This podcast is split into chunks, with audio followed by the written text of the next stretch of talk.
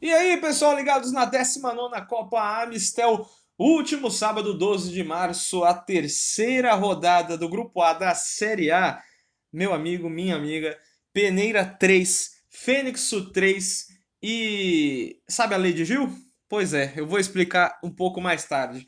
Primeiro, vamos para a resenha do jogo. Aos 8 minutos do primeiro tempo, tivemos o primeiro gol e gol do Peneira, do camisa 20, Gil, após passe do Rodinei. Ele fez o pivô direitinho, tocou no canto esquerdo do goleiro para fazer 1 a 0. É, ó, lembrando, primeiro gol do Gil. No restante do primeiro tempo, as duas equipes tentaram buscar o gol, o Peneira fazer o segundo, o Fênix empatar a partida, só que aí aos 24 minutos Pênalti marcado para o Peneira e quem foi na bola é o Gil. Eu falei da de Gil. Ele correu, ele bateu, só que aí Paulo Ricardo estava no gol e conseguiu fazer uma ótima defesa para deixar apenas o 1 a 0 no placar.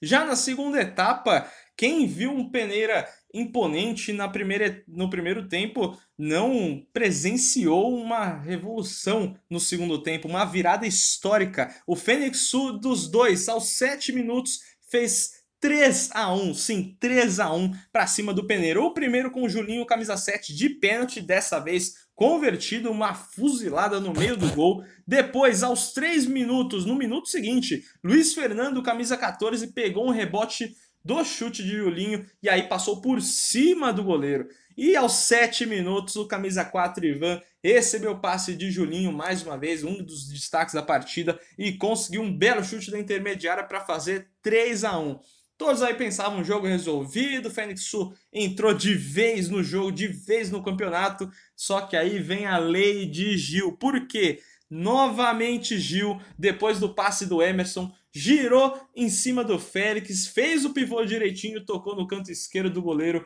para fazer 3 a 2 E quando todo mundo pensava que o Fênix levaria os três pontos, o Peneira continuava pressionando, a bola não entrava. E aos 26 minutos, o que acontece?